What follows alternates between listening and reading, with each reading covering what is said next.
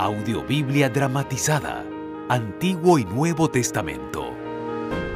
Leer la Biblia en comunidad fue fundamental para la vida del pueblo de Israel y de la iglesia cristiana primitiva. Las lecturas comunales servían como un acto de recuerdo y formación de identidad. Hoy te invitamos a escuchar y compartir esta antigua práctica.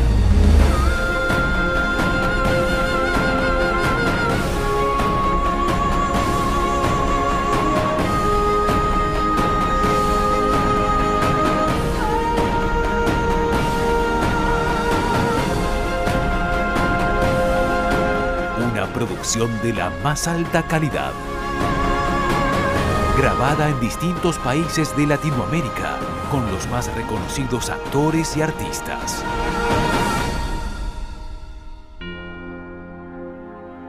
Audiobiblia dramatizada.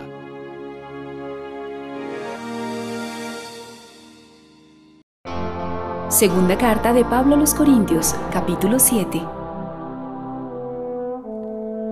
Queridos hermanos en Cristo, Dios nos hizo esa promesa. Por eso, para que Dios nos acepte, no debemos hacer el mal, sino mantenernos libres de pecado.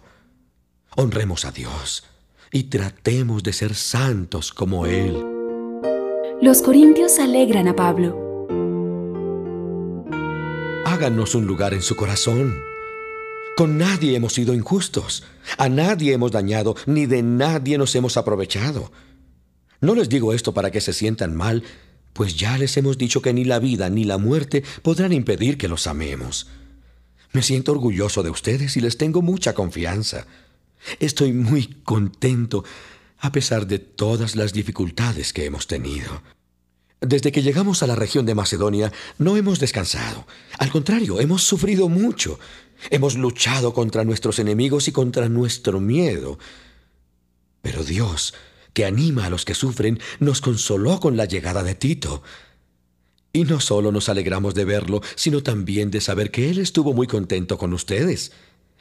Tito nos contó que desean vernos, que están tristes por lo que ha pasado y que se preocupan por mí. Al oír esas noticias me puse más contento todavía. La carta que les escribí hizo que ustedes se pusieran tristes, pero no lamento haberla escrito. Lo lamenté al principio cuando supe que por un tiempo esa carta los llenó de tristeza. Pero ahora estoy contento porque esa tristeza hizo que ustedes cambiaran y que le pidieran perdón a Dios. En realidad, Dios así lo quiso. Por eso no creo que hayamos hecho mal al escribirles. Cuando Dios los ponga tristes, no lo lamenten, pues esa tristeza hará que ustedes cambien y que pidan perdón y se salven. Pero la tristeza provocada por las dificultades de este mundo los puede matar. Qué bueno que Dios los haya hecho ponerse tristes. Vaya cambio que tuvieron.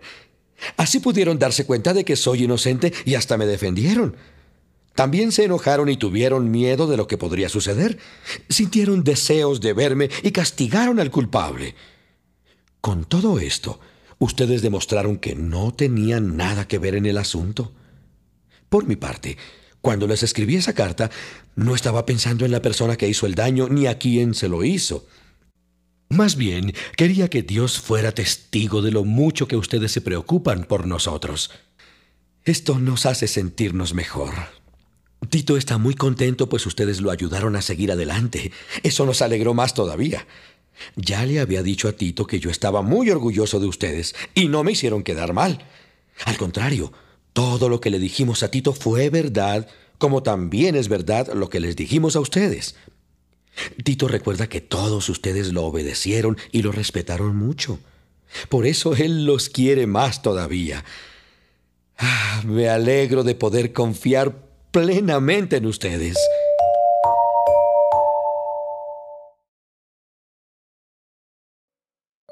Segunda carta de Pablo a los Corintios, capítulo 8.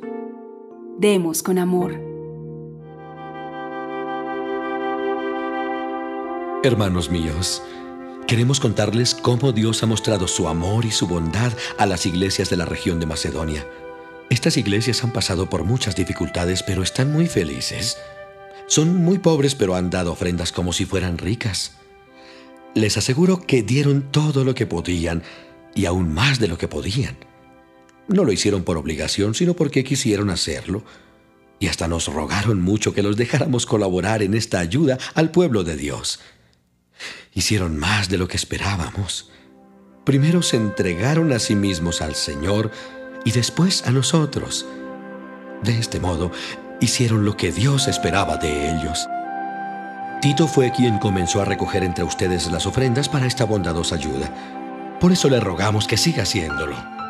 Todos saben que ustedes son buenos en todo. Su confianza en Dios es firme, hablan mejor, saben más, tienen mucho entusiasmo para servir a los demás y nos aman mucho. Ahora les toca ser los mejores contribuyendo para esta bondadosa ayuda. No les estoy dando una orden. Solo quiero que sepan cómo ofrendan los hermanos de otras iglesias para que ustedes puedan demostrar que su amor es sincero. Ustedes saben que nuestro Señor Jesucristo era rico, pero tanto los amó a ustedes que vino al mundo y se hizo pobre, para que con su pobreza ustedes llegaran a ser ricos. Por el bien de ustedes, les doy mi consejo acerca de esto. El año pasado ustedes fueron los primeros en dar y además lo hicieron con mucho entusiasmo. Terminen lo que empezaron a hacer y háganlo con el mismo entusiasmo que tenían cuando comenzaron, dando lo que cada uno pueda dar. Si realmente desean contribuir, Dios aceptará con agrado sus ofrendas, pues Él no espera que demos lo que no tenemos. Pero no queremos que por ayudar a otros les falte a ustedes lo necesario. Lo que deseamos es que haya igualdad. Ahora ustedes tienen mucho y deben ayudar a los que tienen poco.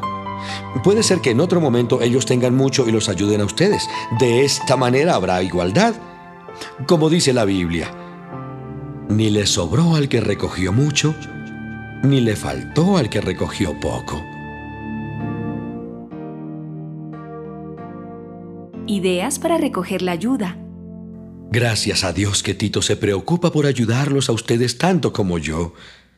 Él estaba tan interesado en ustedes que aceptó mi encargo y de todo corazón quiso ir a visitarlos. Junto con Tito mandamos a un hermano en Cristo que trabaja mucho anunciando la buena noticia. En todas las iglesias se habla bien de él, así que lo han elegido para que viaje con nosotros cuando llevemos las ofrendas. Todo esto lo hacemos para honrar a Dios y para mostrar nuestro deseo de ayudar. No queremos que alguien vaya a criticarnos por la manera en que actuamos con esta gran ofrenda. Tratamos de hacerlo todo bien ante Dios y ante la gente. Con ellos dos les enviamos a otro seguidor de Cristo que muchas veces y de distintas maneras ha mostrado su deseo de ayudar. Ahora más que nunca desea hacerlo, pues confía mucho en ustedes. Recuerden que Tito es mi compañero y que trabajamos juntos para ayudarlos. Recuerden que los otros dos seguidores que van con Tito son enviados por las iglesias y honran a Cristo. Por eso, demuéstrenle su amor, para que las iglesias que los envían sepan que teníamos razón de estar orgullosos de ustedes.